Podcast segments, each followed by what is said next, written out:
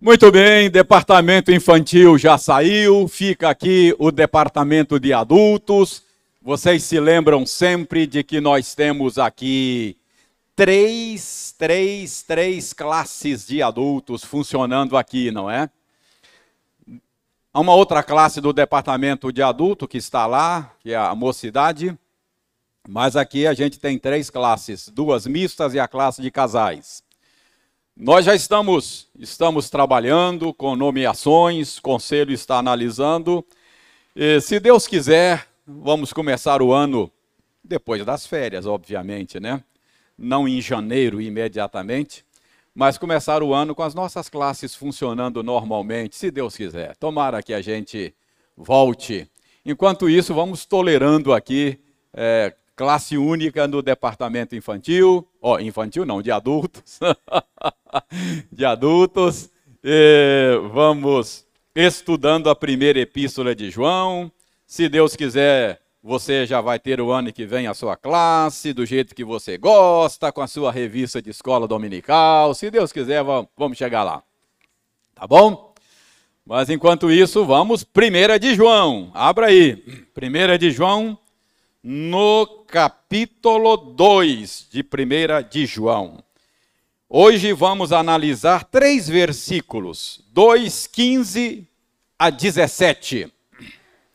1 de João 2, 15 a 17. Esse é o nosso texto.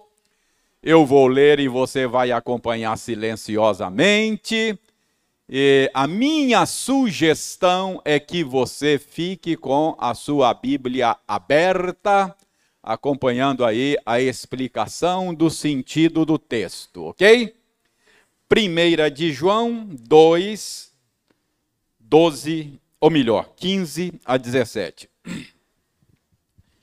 Diz o seguinte: Não ameis o mundo, nem as coisas que há no mundo. Se alguém amar o mundo, o amor do Pai não está nele. Porque tudo que há no mundo, a concupiscência da carne, a concupiscência dos olhos e a soberba da vida, não procede do Pai, mas procede do mundo. Ora, o mundo passa, bem como a sua concupiscência. Aquele, porém, que faz a vontade de Deus, permanece eternamente.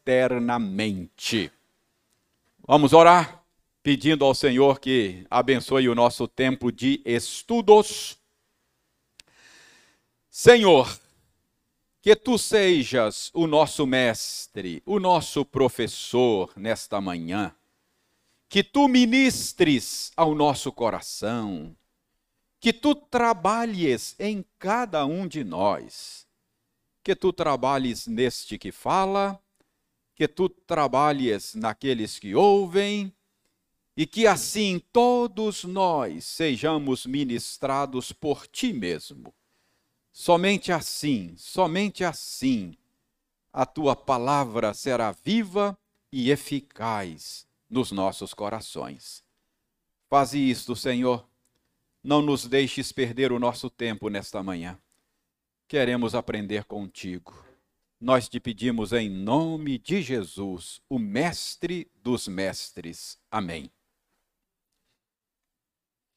Você já sabe que a primeira epístola de João foi escrita para ajudar o leitor a discernir a, a verdadeira fé o verdadeiro cristianismo e a discernir a, a experiência religiosa autêntica. João diz isso com todas as letras. Ele diz: Estas coisas eu vos escrevi para que saibais que tendes a vida eterna. Então, esse é o propósito da primeira epístola de João. E nós já vimos que João oferece algumas maneiras pelas quais você pode testar a verdadeira fé, a fé que se lhe apresenta para você é, é, é, ver se é, é verdadeira, e há diferentes testes para a experiência religiosa. Por meio desses testes, você pode é, é, verificar a experiência religiosa, se ela é autêntica ou se ela é fake, não é? Às vezes é uma experiência religiosa falsa. Muito bem. Nesta passagem, na, na, última vez que nós estudamos, nós vimos que o texto anterior, João como que abriu um parêntese, não é? Mas agora João volta a apresentar testes. Um novo teste é apresentado agora nesta passagem que nós acabamos de ler, não é? Ele está dando uma ordem aqui, mas com esta ordem ele está também apresentando uma maneira de testar a verdadeira experiência religiosa. A ordem que ele dá é para que nós não amemos o mundo, não é? Não ameis o mundo. Mas ao dar esta ordem, ele está oferecendo aos seus leitores uma forma de testar a sua experiência religiosa, não é? E o teste aqui é onde você coloca o seu amor. É, esse é o ponto. Eu até acho que João aqui está repercutindo aquele ensino de Jesus que diz que onde estiver o nosso tesouro, ali estará também o nosso coração. Então, o que você ama vai revelar o seu coração, não é? Onde é que você coloca os seus afetos? O que é que te move? Você vive em função de quê? Não é? Então, essa é uma maneira de você testar a sua experiência religiosa. Então, uh, não ameis o mundo, é um, uma ordem que João está nos dando, mas ao mesmo tempo ele está nos oferecendo um modo de julgar a experiência religiosa nossa. Mas, irmãos, para que a gente possa compreender o que João está dizendo aqui, nós precisamos gastar algum tempo para definir o conceito mundo. Não ameis o mundo. O que João quer dizer com mundo? É necessário a gente ser cuidadoso nessa definição, porque a Bíblia usa o termo mundo é, com sentidos distintos, não é? Mundo na Bíblia nem sempre quer dizer a mesma coisa. Então a gente precisa definir claramente o que João quer dizer com mundo, né? Não ameis o mundo. Uh, eu já já quero adiantar para você aqui que mundo pode ser o cosmos, a, a, a, no sentido de, de a, boa criação de Deus, não é? Ah, certamente João não está falando do mundo nesse sentido, não é? A criação de Deus. Até porque a criação de Deus é boa, é apreciável, não é? Então, é, João não está falando aqui que nós precisamos detestar, aborrecer as coisas boas que Deus criou, não é?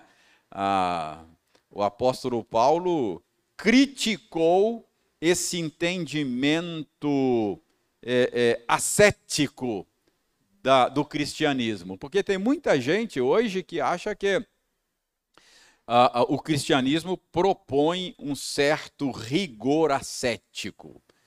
E Paulo diz: não, isso não é cristianismo, né?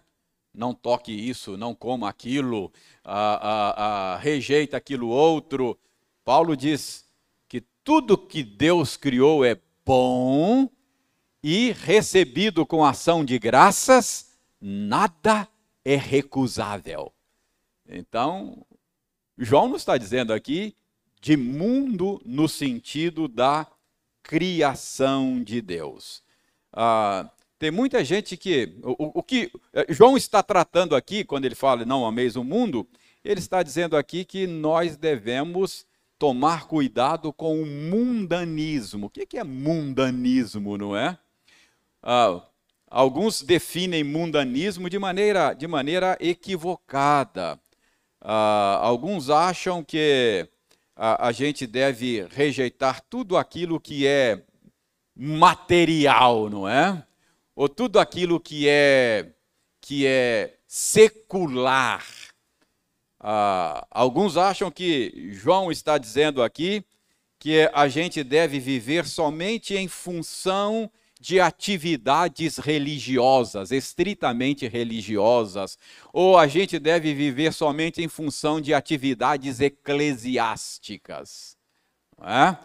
é não amar o mundo é aquela visão de que a gente, para servir a Deus, deve abandonar todas as atividades da esfera chamada secular.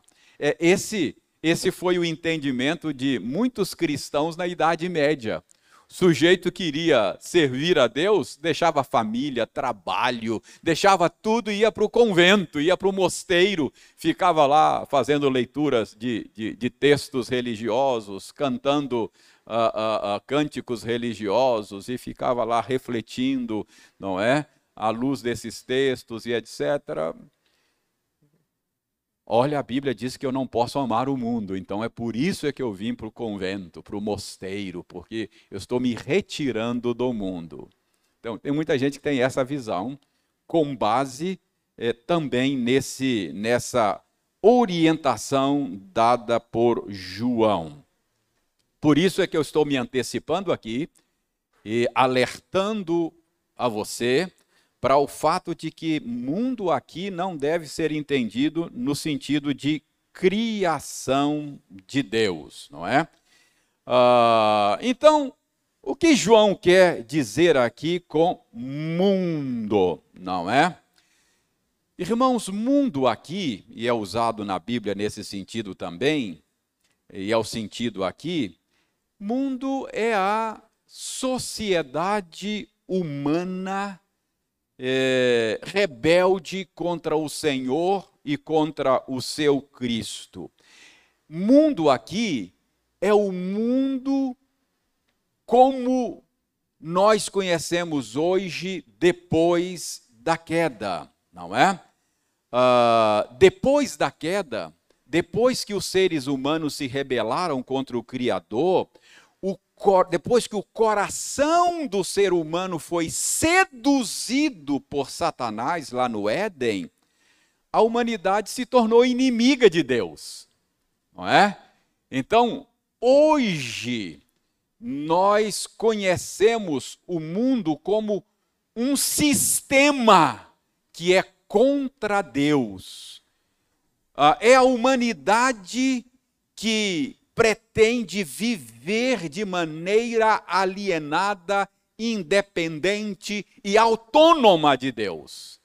Então, é, é, é, é, o mundo decaído, é a humanidade, é o sistema desse, desse mundo que se opõe a Deus e o seu Cristo. Abra sua Bíblia no Salmo 2, deixa eu te mostrar a, a, a, essa ideia no Salmo 2. Abra lá sua Bíblia no Salmo 2 e veja como é que o Salmo 2 descreve a realidade é, do mundo decaído. Veja bem, começa assim o Salmo 2. Essa, essa é uma visão, é uma descrição do mundo nesse sentido. Ó, por que se enfurecem os gentios e os povos imaginam coisas vãs? Os reis da terra se levantam e os príncipes conspiram contra o Senhor e contra o seu ungido, dizendo: rompamos os seus laços e sacudamos de nós as suas algemas. O salmista está tendo uma visão da humanidade decaída. É como se ele visse assim uma grande assembleia uma grande reunião. E o que, que está acontecendo nessa assembleia dos seres humanos, da humanidade? Eles estão conspirando contra Deus e o seu ungido, não é? eles estão aqui maquinando uma conspiração. Ele diz aqui, ó, os reis da terra se levantam e os príncipes conspiram contra o Senhor e contra o seu ungido, dizendo: rompamos os seus laços e sacudamos de nós as suas algemas. Então o salmista está dizendo: olha, olha só a humanidade, como é que a humanidade é. Olha os poderosos desse mundo. Eles não se submetem ao Senhor e ao seu Cristo. Eles se rebelam. Eles disseram: não, nós não nos submeteremos. Nós viveremos de maneira autônoma, independente. Nós cuidaremos da nossa própria vida. Nós faremos as coisas do nosso jeito. Isso é o mundo. É, é, é a humanidade em rebelião contra o Senhor. Depois de olhar para a terra, o salmista olha para o céu. O que, que ele vê no céu? Verso 4. Ri-se aquele que habita nos céus, o Senhor zomba deles. Deus olha para esse burburinho na terra, os homens conspirando contra ele, os poderosos da terra se rebelando contra ele, aí Deus dá risada. Deus dá risada deles, não é? Ah, Deus ri deles, não é? Ah, da, da tolice dessa rebelião, da insanidade desta rebelião. Que tolice, que insanidade. Se rebelar contra o Criador amoroso e sábio, contra aquele que é a única fonte de vida que vale a pena ser vivida. É aquilo que Jesus falou para Saulo, né, Saulo? Dura coisa é recalcitrares contra os aguilhões. Ou seja, Saulo, deixa de ser tolo, você está dando murro em ponta de faca. Você está serrando o galho em que você está assentado. Rebelar-se contra mim é fazer mal para você mesmo, rapaz deponha as armas da rebeldia, aceite o convite da graça e da reconciliação, faça as pazes comigo, você só tem a ganhar. É isso que Deus faz, Deus ri deles, não é? Deus olha e fala, tolice, coitadinhos, não é? Ah, é isso que Deus faz. Então, isso é o mundo. O mundo é, conforme João está dizendo aqui. Não ameis o mundo. É esse sistema corrompido, rebelde, que pretende funcionar de maneira autônoma. Esse é o mundo, está aí, na política, na academia, não é? Uh, na ciência. Uh, é a humanidade achando que é autossuficiente que pode resolver os seus próprios problemas. Nós já vivemos o suficiente para perceber que nós não damos conta, né? Já tivemos tudo quanto é projeto aí, e a gente só sabe fazer guerra, né? e a gente faz muito bem, né? Mas uh, uh, um reino de paz, de harmonia. Tivemos algumas tentativas, não é?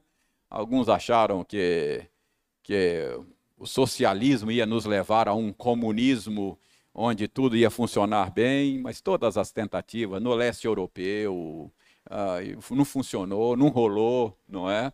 Mas a gente acha que é capaz, né? Assim, esse é o mundo. É o mundo, ok? Então veja bem, é um sistema que é contra o Senhor e o seu ungido, não é? Ah, não é difícil você perceber isso, não é? é na, na Bíblia, porque a Bíblia fala muito, a Bíblia usa muito esta, esta terminologia dual. A Bíblia fala do mundo em oposição à igreja, não é? Lembra que Jesus, lá no Salmo 17, Salmo 17, em João 17, não é? capítulo 17, na oração sacerdotal, ele diz: Vocês não são do mundo, como também eu não sou. Vocês, a minha igreja, meu povo, vocês não são do mundo, eu também não sou. O mundo odeia vocês, odeia a mim também, não é? Ah, pai, eu não peço que os tires do mundo. Estão aí, no mundo. Não são do mundo, mas estão no mundo. Eu peço que o Senhor os preserve, os guarde do mal. É?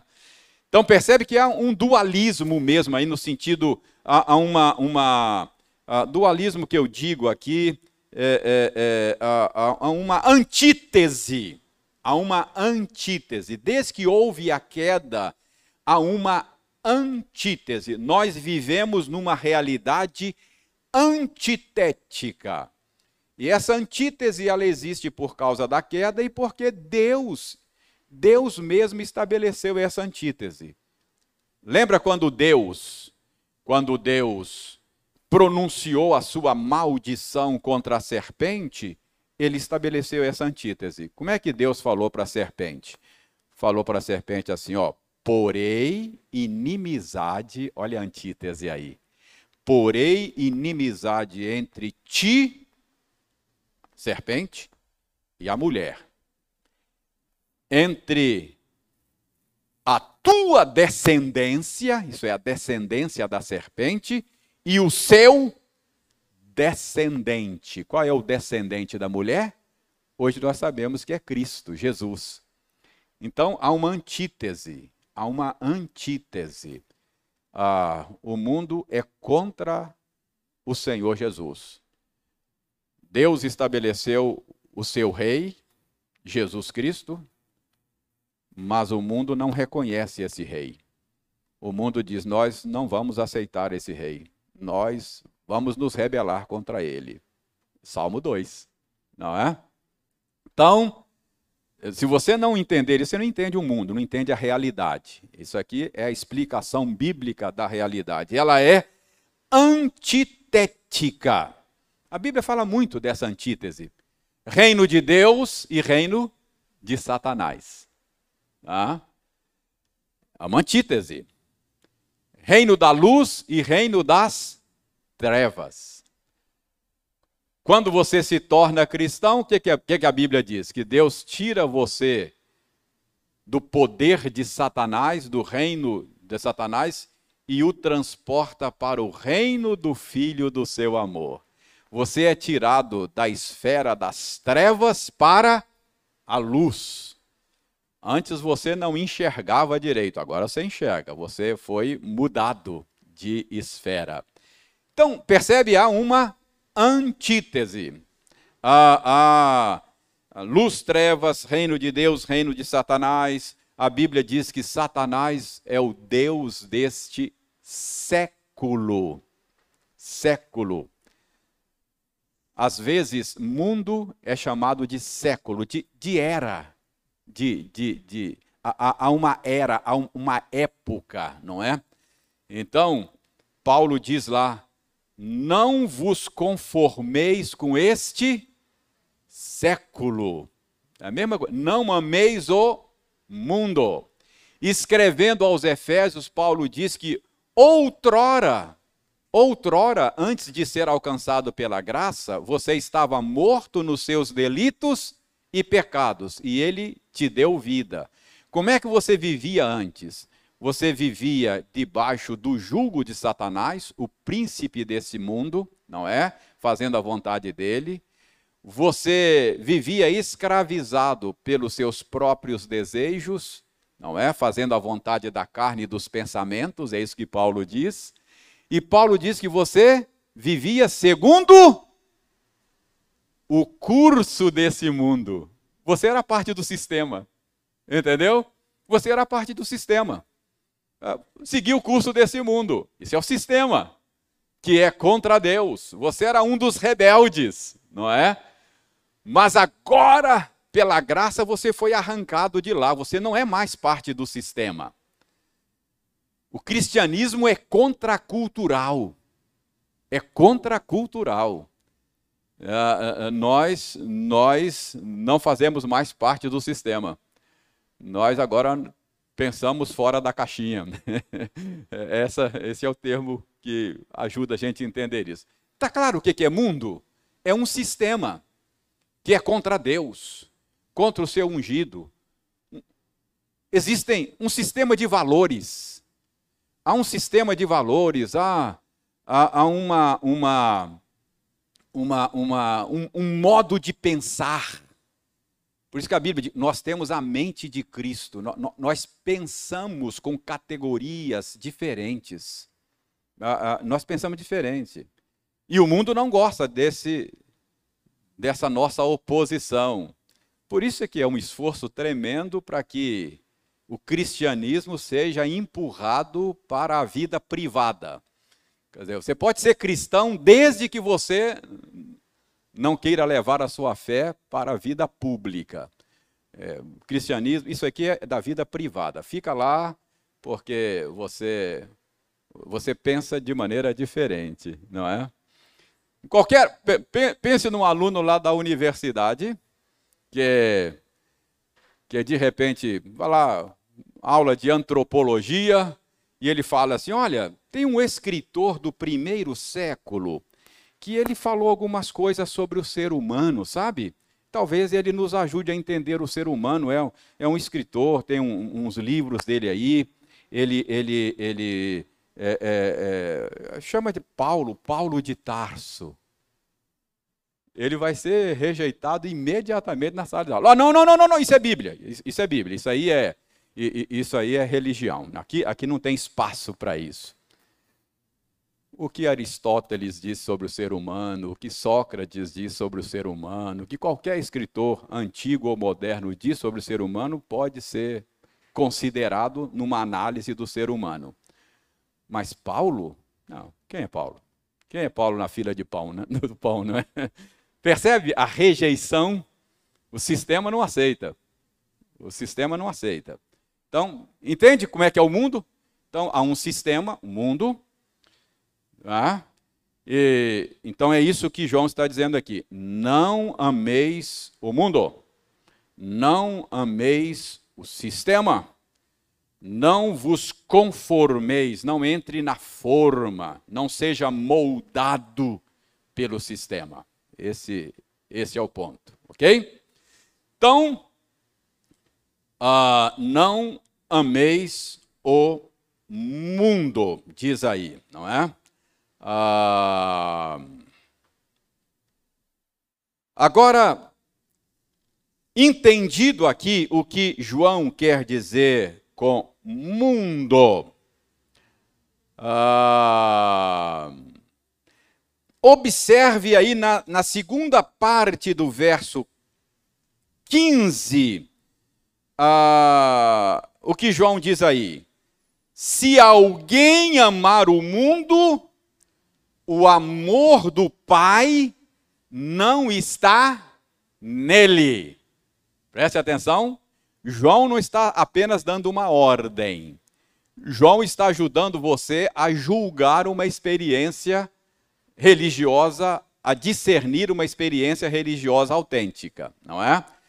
Então, uma das maneiras é você observar onde está o coração. Ele ama o sistema? Ele ama o sistema? Olha, se ele ama o sistema, isso não é um bom sinal. É sinal de que o amor do pai não está nele. Porque o sistema é antitético. O sistema é um sistema de oposição ao Senhor e o seu Cristo. O sistema é um sistema rebelde. Então, você precisa escolher o lado. De que lado você está? Entendeu? Isso é muito importante. Preste bem atenção. Quando a gente fala da antítese aqui, você precisa entender a natureza dessa antítese, tá? Ela é uma antítese transcendente. Ela não é imanente, não é uma antítese só dessa esfera. Isso é muito importante, porque eu vejo muita confusão hoje. Nós temos a tendência de imanetizar a antítese. O bem e o mal existem, mas a gente às vezes não sabe entender onde está o bem e o mal. O que é o bem e o mal? O bem é Deus.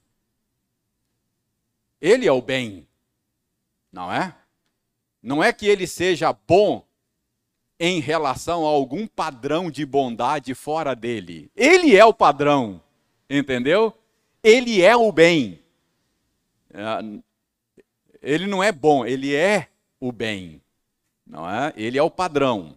E tudo que é bom é, é relativo, ele é o absoluto, tudo é relativo a ele. Todo bem é relativo, ele é o bem absoluto, todo bem é relativo a ele, é bom em relação a ele. Toda boa dádiva, todo dom perfeito vem dele. Então, é, é, é, o bem é um bem transcendente, absoluto. Toda a terra está cheia da bondade do Senhor. Você vê o bem aqui, o bem está aqui. Mas esse é um bem relativo a ele. Tá? É apenas um reflexo da bondade dele. Isso é importante porque a gente tem a tendência de imanetizar o, o, a antítese. Hoje, por exemplo, tem muita gente que, em termos políticos, imanetiza a antítese, né? O nós contra eles, né? O bem e o mal. Tem gente que acha que a direita é o bem, a esquerda do espectro político é o mal. E outros é vice-versa, né? O bem está na esquerda e o mal está na direita. Tolice. Não é essa a antítese da qual a Bíblia fala. Na direita tem bem e tem mal, na esquerda tem bem e tem mal. Entendeu? Não, não, é isso, não, não confunda as coisas. Você não deve subscrever e engolir nenhum projeto político assim de porteira fechada. Precisa ter critério. Falar, isso aqui é bom. Isso aqui é mal. Ó, isso aqui é bom. Em relação a quê? Ao bem absoluto padrão é lá, ok? Não no espectro político.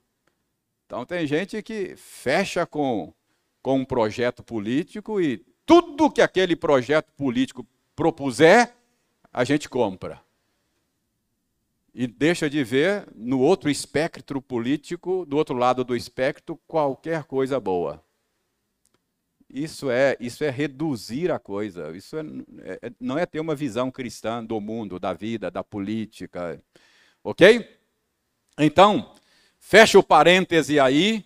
É, é, é, por que é, então, que. Olha a segunda parte do verso 15. É, é, nesta realidade antitética não há neutralidade. O cristão tem lado. O cristão tem lado. Qual é o lado? Esquerda? Direita? Não, é o lado de Deus. é isso, o cristão tem lado. E o lado de Deus. O seu lado não é direita nem esquerda, o, seu, o lado é lado de Deus. Então, você tem lado e você tem que deixar isso muito claro. Eu tenho lado. Não há neutralidade. Aquele que comigo não ajunta, espalha, Jesus falou.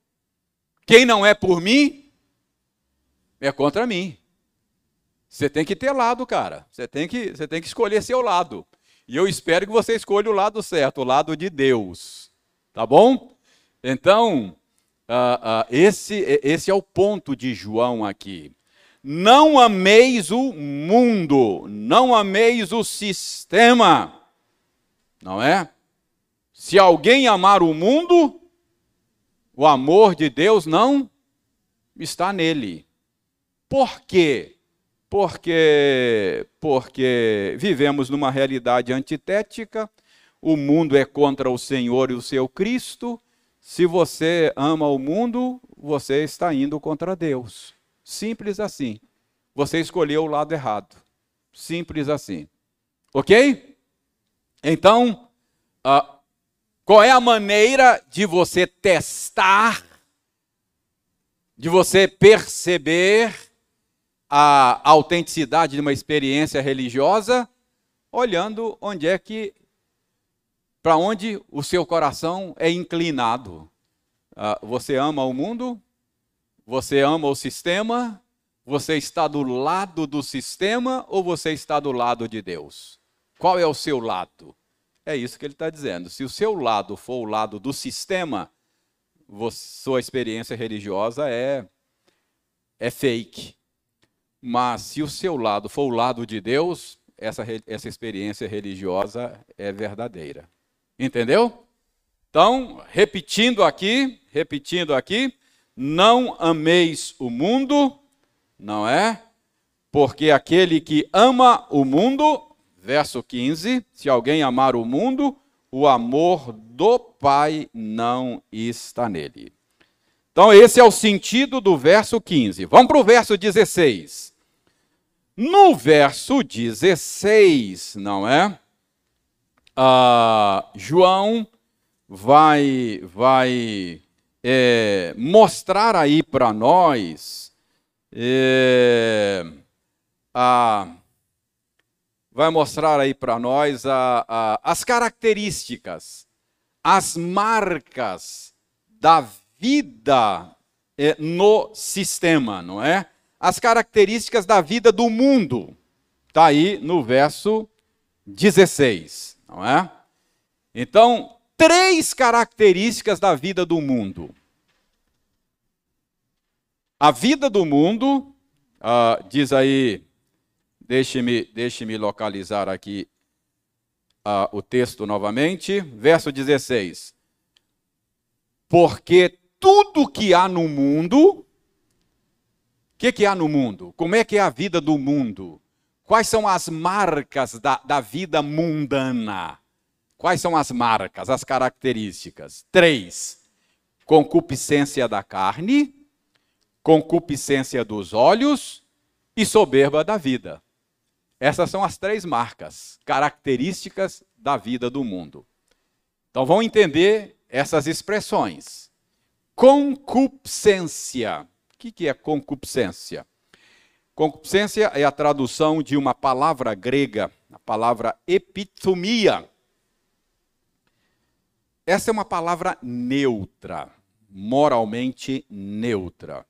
Nós estamos muito acostumados com concupiscência como como como desejo sexual ilícito normalmente, quando fala concupiscência, a primeira coisa que vem na nossa mente é desejo sexual impuro. A Bíblia usa a palavra epitomia para falar disso, sim. Mas não é necessariamente um desejo ruim. É neutro. Pode ser um desejo intenso bom e um desejo intenso ruim. Por exemplo, quando Jesus falou assim para os seus discípulos, seus apóstolos, né?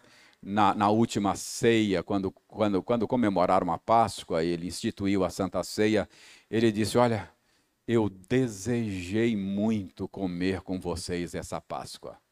Sabe qual foi a palavra que Jesus usou? Epitomia. Eu desejei muito. Concupiscência. então, era um desejo santo, o desejo do Senhor. Mas pode ser também um desejo pecaminoso, ruim, ilegítimo, é impuro. Então, o que é pitumia? Desejo. E eu estou dizendo que o desejo não é em si mesmo, em si mesmo errado, porque Deus nos projetou para funcionar com base em desejos. Não é? É assim que o ser humano funciona. É, outros outros seres criados por Deus não funcionam assim, não são seres volitivos, eles não têm desejos. Por exemplo, no mundo vegetal, os seres criados por Deus normalmente funcionam a partir de, de processos bioquímicos, não é assim? Uma árvore, por exemplo, ela, ela, ela funciona aquele processo lá da fotossíntese, não é? É, é assim que ela, que ela funciona. No mundo animal, é, normalmente os seres criados por Deus funcionam por instinto, não é? Instinto, instintivamente. Então, é, é, age e funcionam daquela maneira que Deus projetou para que ele funcionasse. Mas seres humanos são seres mais nobres, não é? Nós fomos coroados de glória e honra na nossa criação, diz o Salmo 8. Fomos feitos à imagem e semelhança de Deus. Então, Deus nos fez parecido com Ele.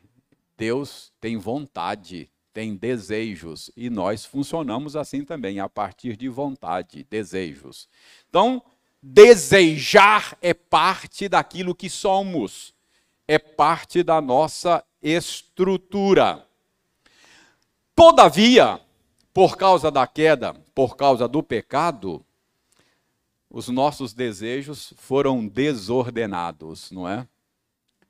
Ah, Agostinho, Santo Agostinho, Agostinho de Hipona, se dedicou muito a entender isso, a articular essa questão, né? Ele, ele falava da, da ordem dos amores.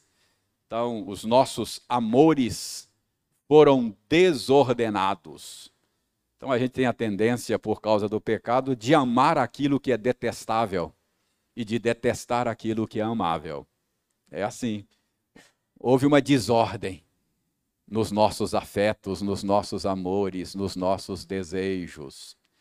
E muitas vezes nós somos dominados, controlados por desejos legítimos, e isso é problema. Você pode ter um desejo legítimo que se torna um desejo idólatra. Por exemplo, é, daqui a pouquinho você vai ter desejo de comer, né? vai ficar com fome, não vai? uh, esse é um desejo legítimo, legítimo. Mas esse desejo pode ter desordens, não é? Gula, que mais? Ajuda aí, Naira. Bulimia, são desordens desse desejo, não é? Ah, a Bíblia fala da gula como um pecado mesmo. É você é, é uma idolatria. Você você está se, se, tá se tornando dependente, escravo e buscando na comida o que deveria buscar em Deus. A comida se torna um substituto de Deus na sua vida, não é? Fica ansioso uh, e dando a comer, não é? Uh, percebe a desordem dos desejos? O desejo sexual, desejo legítimo. Deus nos fez seres sexuados. É, é, um desejo legítimo. A gente não deveria se envergonhar dos nossos desejos sexuais. Mas por causa da queda, esses desejos se tornaram desordenados. E, e, e muitas vezes nós, nós é, é, somos controlados por esses desejos. Então, ah, notem aí que Paulo está dizendo que a vida do mundo, a vida do mundo, a primeira característica são é uma vida é uma vida orientada pelos desejos da carne, não é? É isso que Paulo, oh, Paulo não, João, João está dizendo aqui. Qual é a característica da vida do mundo? O endeusamento dos desejos. OK? É o endeusamento dos desejos da carne. A vida do mundo ela é uma vida controlada pelos desejos. A vida do mundo, qual é a característica da vida do mundo? Autogratificação. Isso é a marca da vida do mundo. O pecado para o sistema, qual é o pecado para o sistema? Não satisfazer os desejos. Isso é um pecado. Sem medo de ser feliz, rapaz. Não é assim que o sistema fala? Se joga, se lance, não é? sem medo de ser feliz, satisfaça os seus desejos. Ouça o seu coração, se lance de cabeça. Ok? Ah, viva essa experiência. Isso é a característica da vida do mundo. É isso que João está dizendo aqui. Qual é a característica? Qual é a marca? A concupiscência da carne. É uma vida orientada pela autogratificação. Ah, então, essa é a primeira característica. Qual é a segunda característica? Em verso 16. Segunda característica: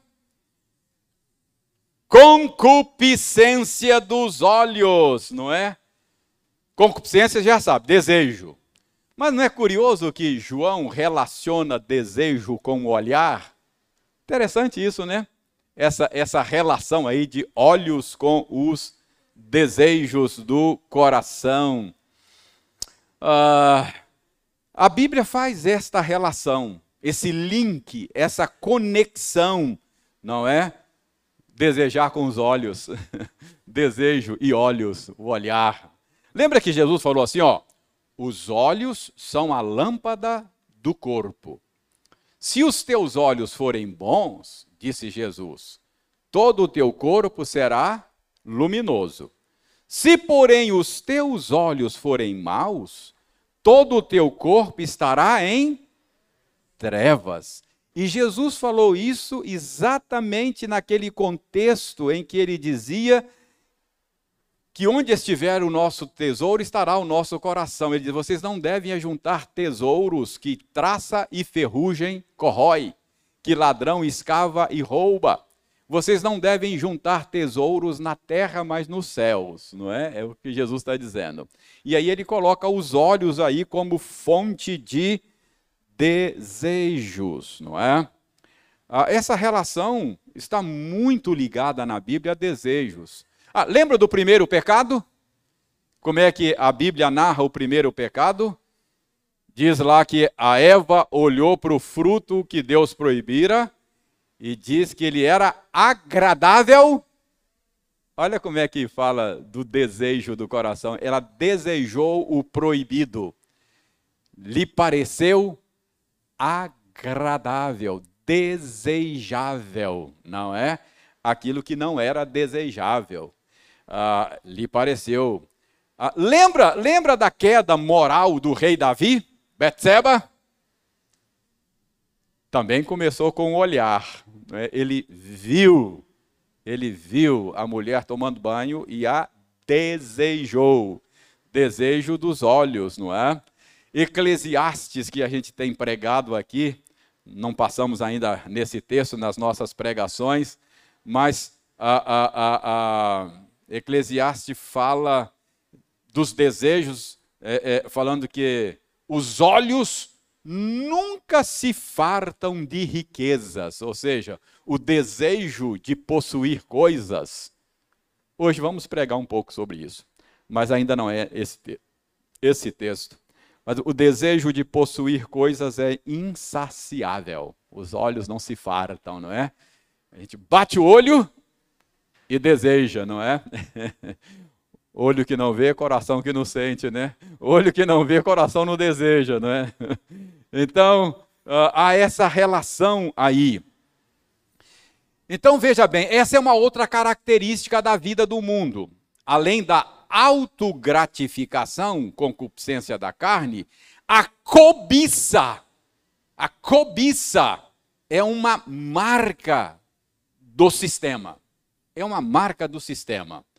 Então, o sistema desse mundo, que é contrário a Deus e ao seu Cristo, é um sistema marcado pela autogratificação e um estilo de vida marcado pela cobiça.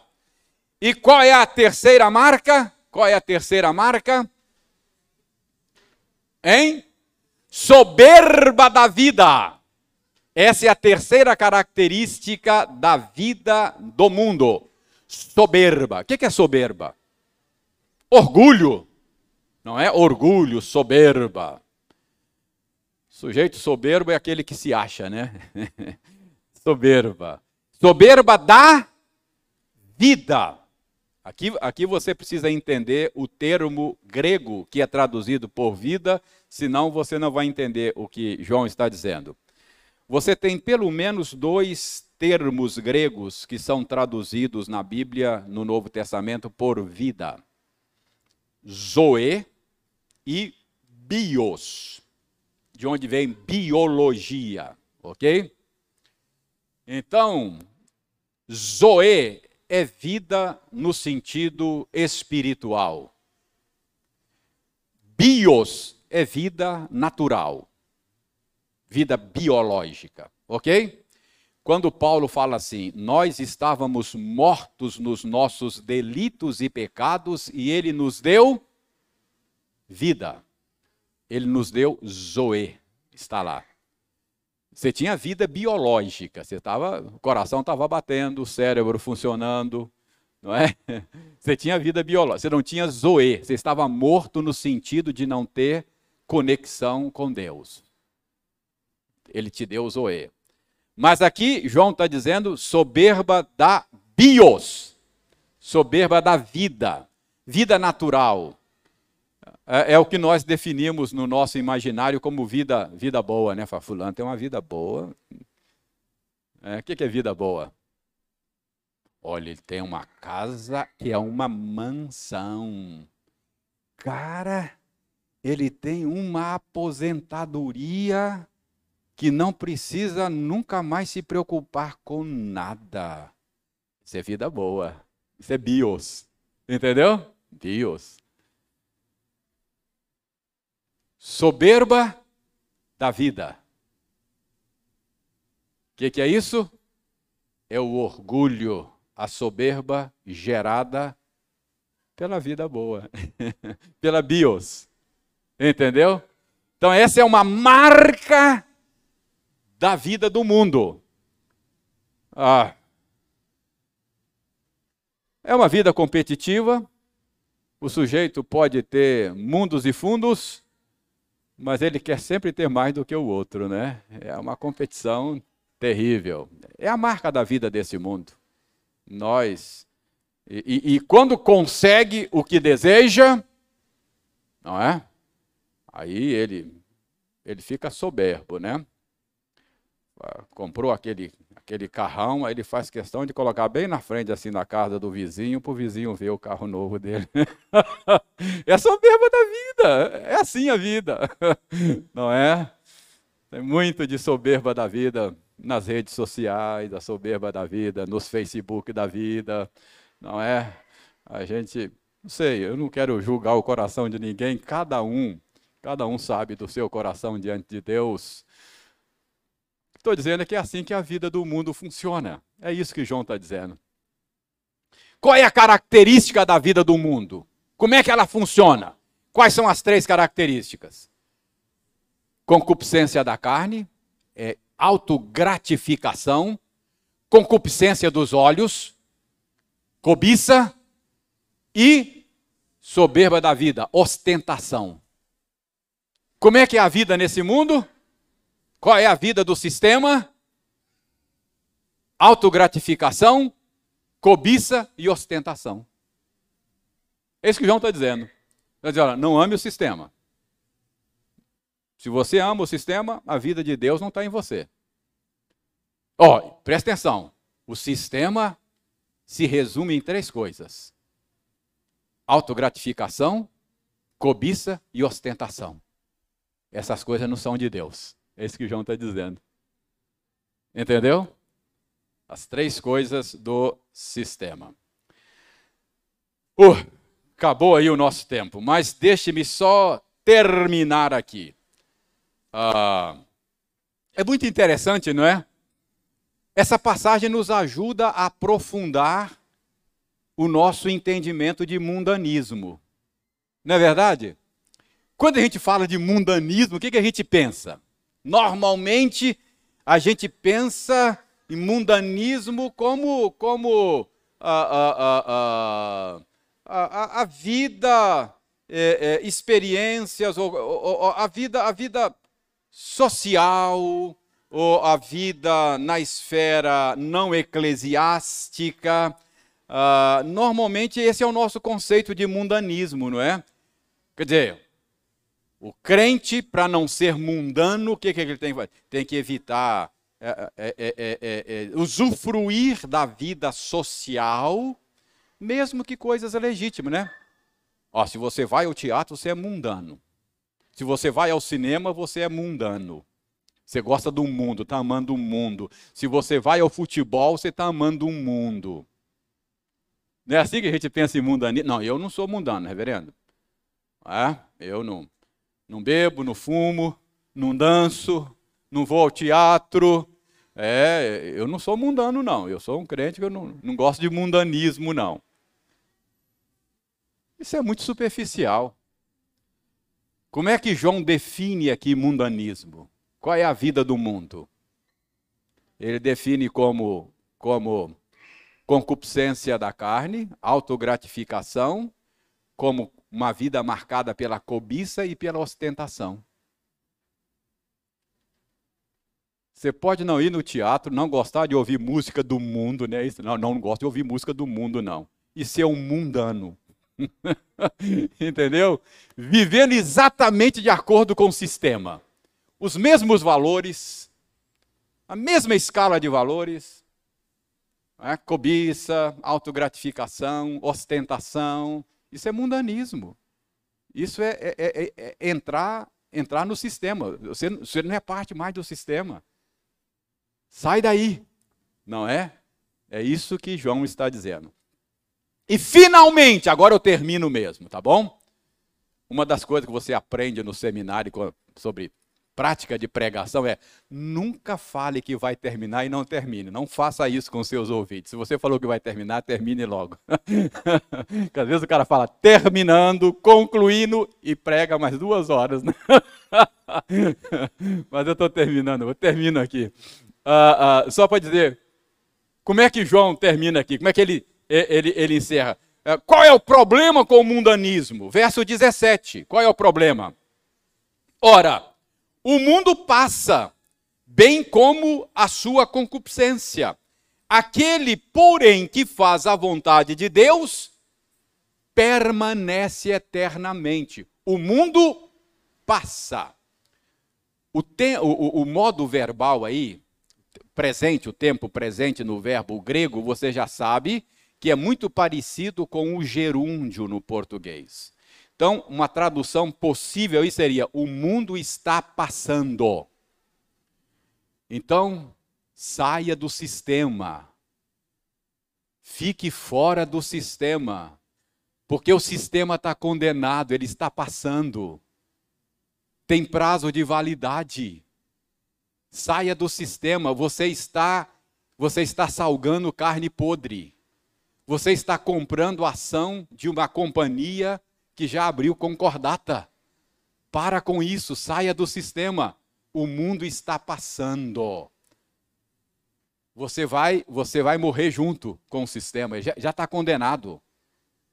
Agora, aquele que faz a vontade do Senhor, esse não está passando, esse permanece para sempre.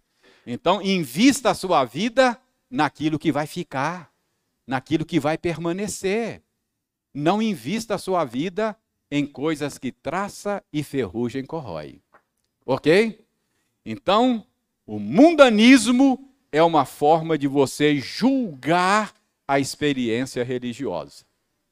Aquele que ama o mundo não tem o amor de Deus nele. Irmãos, que Deus nos abençoe. Que Deus incline o nosso coração para amá-lo acima de todas as coisas que nós não vivamos em função de coisas que traça e ferrugem corrói, que nós que estamos nesse mundo mal não não nos deixemos levar pelo estilo de vida do sistema. Que Deus tenha misericórdia de nós, nos guarde do mal, como Jesus orou. Não peço que os tires do mundo, mas que os guarde do mal. Que o Senhor nos ajude a nadar contra a correnteza. Não é? É difícil, eu sei que é difícil.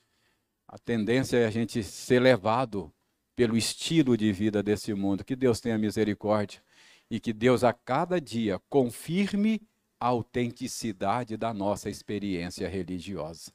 Que Deus abençoe a você, que Deus abençoe a mim também. Amém.